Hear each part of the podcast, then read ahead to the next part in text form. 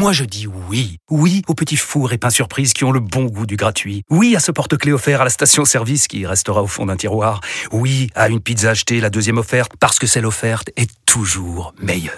On préfère tous quand c'est gratuit. Chez Skoda, profitez de deux mois de loyer offert sur une sélection de modèles jusqu'au 31 mars. Portes ouvertes ce week-end. Deux loyers offerts après premier loyer en LLD 37 mois sur toute la gamme Skoda, Orenia et Enya Coupé, c'est accord par Volkswagen Bank. Détails sur skoda.fr. Pensez à covoiturer. Vous écoutez RMC. RMC, Apolline Matin. Le journal de Quentin Vinet. Bonjour Quentin. Bonjour Apolline, bonjour à tous. Les coupures de courant sauvages qui font polémique ce matin. La CGT pointée du doigt pour une action visant un EHPAD et un centre de dialyse. Enedis porte plainte. Les débats sur la réforme des retraites qui reprennent ce matin au Sénat où le fameux article 7 a été voté dans la nuit. Et Paris, Paris qui n'a plus que le championnat à jouer ce matin après son élimination hier soir à Munich en huitième de finale de la Ligue des Champions. Les énergéticiens annoncent de nouvelles actions ce matin. Oui, ils veulent faire de ce 9 mars, je cite, une grande journée de la sobriété énergétique. Eux qui, vous le savez, multiplient les coupures de courant depuis le début de la semaine. Euh, préfecture, tribunaux, permanences, centres commerciaux aussi. Et les voilà pointés du doigt, je vous le disais, pour ce qui s'est passé mardi à Saint-Léonard. C'est près de Boulogne-sur-Mer, où un EHPAD et un centre de dialyse se sont retrouvés plongés dans le noir. Plus d'électricité. Alors la CGT nie toute responsabilité, mais le directeur de l'EHPAD et Enedis vont porter plainte, euh, car les conséquences auraient pu être dramatique, nous raconte Marion Gauthier pour RMC. Le battement régulier du sang dans la machine. Ça nous rassure. Au moins, on sait qu'on va être dialysé. Car mardi, Annick est restée plusieurs heures à demi allongée dans son fauteuil de plastique, de grosses aiguilles au creux du bras. Certains patients ont été transférés de ce centre de dialyse à l'hôpital le plus proche. Je m'en rappellerai euh, toute ma vie. Yann, c'est l'infirmier, de la colère encore dans la voix. Panique pour moi euh, dans l'organisation, une panique pour les sociétés d'ambulance, les taxis que j'ai dû appeler pour chambouler leur programme, une panique pour l'hôpital pour réorganiser euh, le fonctionnement du service. La liste est longue aussi à l'EHPAD en face. Je me lève, j'appuie, bah, je dis bah quoi le volet souffle pas. Le chauffage se coupe, les gens qui ont des matelas anti-escar pour garantir une qualité de peau, les matelas se dégonflent. Des bonbonnes d'oxygène d'urgence, mais pas de groupe électrogène ici, explique le directeur Simon Fournier. C'est des dizaines de milliers d'euros, donc on le loue. Pour le louer, il faut le faire livrer, sauf que les ronds-points étaient bloqués. Donc le temps d'arrivée du groupe électrogène qui était prévu dans les deux heures, ça a été 3 heures, 3h30. Je suis euh, pour la grève. Pour la grève, parce que s'il n'y avait pas eu les grèves en 36, il n'y aurait pas eu le congé payé. De toute façon, avec mon mari, on était toujours pour la grève. Mais pas comme ça. C'est honteux. On a évité le pire, soufflent les soignants qui redoutent de prochaines coupures. Alors les actions continuent ce matin près de Perpignan, tiens, où des manifestants vont bloquer dans la matinée le péage du Boulou qui permet d'aller vers l'Espagne sur l'autoroute A9. La grève continue dans les sept raffineries de métropole, environ 10% des stations-service sous tension.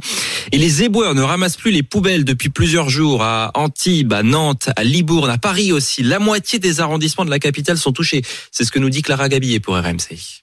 Il faut presque slalomer sur les trottoirs pour éviter ces gros bacs verts remplis de déchets, situation inadmissible aux yeux de ses habitantes. Je trouve ça désolant, c'est pas beau, puis ça sent mauvais. Je trouve ça pas correct. Ramasser les poubelles, c'est un service public. Faut au moins un minimum. Le minimum serait déjà bien utile pour Patricia. Les poubelles débordent devant la boucherie où elle travaille. Ce sont tous nos déchets, ça veut dire tout ce qu'on coupe en jambon qui n'est pas bien, la graisse de jambon. Elle comprend la grève mais espère qu'elle ne durera pas trop longtemps. Si ça reste comme ça, ça va sentir mauvais et en plus, on a directement vu ici et, et nos clients euh, voient ça aussi. Bon, c'est vrai que c'est pas attrayant. Devant euh, un commerce euh, d'alimentation, quoi, de bouffe. De l'autre côté de l'avenue, pas encore de déchets devant la terrasse de cette brasserie, mais ça ne va pas tarder, explique son directeur Patrick Lemercier. On a pris la décision de sortir les six containers qui sont déjà pleins à rabord. On n'a plus assez de stockage euh, dans les sous-sols. C'est pas forcément la meilleure vue qu'on ait euh, quand on veut prendre une boisson en terrasse euh, d'une brasserie. Une situation qui va durer au moins jusqu'à demain. La grève pourrait ensuite être reconduite la semaine prochaine. Alors justement, les cheminots s'interrogent hein, pour la suite. Ils aimeraient que le mouvement touche plus de secteurs. Il y a seulement un tiers des TGV encore ce matin. La mobilisation marque le pas dans le métro à Paris avec une amélioration sur toutes les lignes. Pourtant, il y a énormément de monde sur la route. On est à, à quasiment 400 km de bouchons cumulés en région parisienne à l'heure qu'il est. Normalement, c'est 250 à cette heure-ci.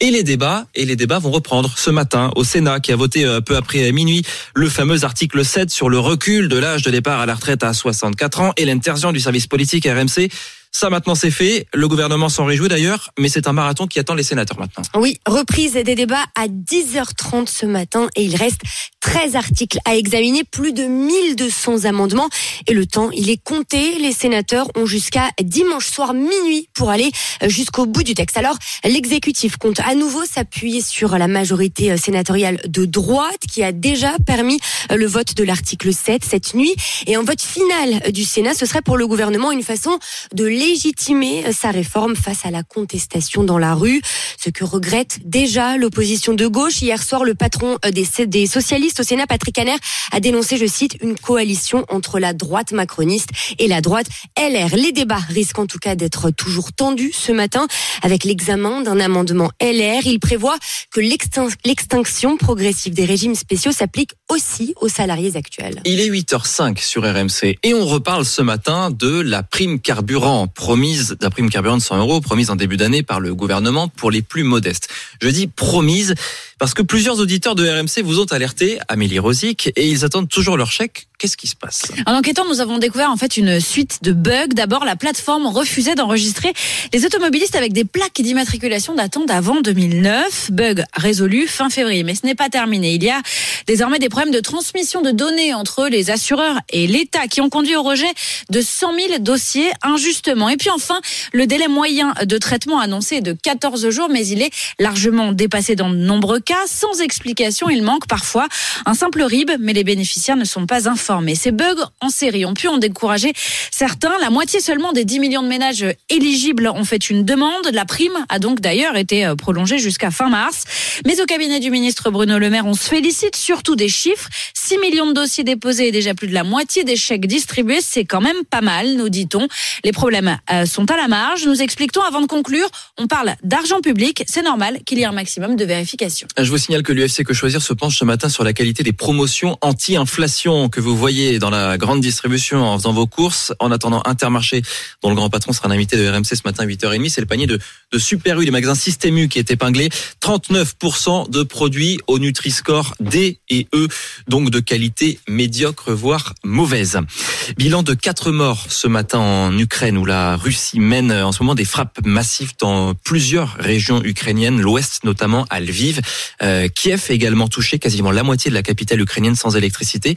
La centrale nucléaire de Zaporizhia est aussi euh, sans courant ce matin, selon son opérateur centrale occupée par les Russes.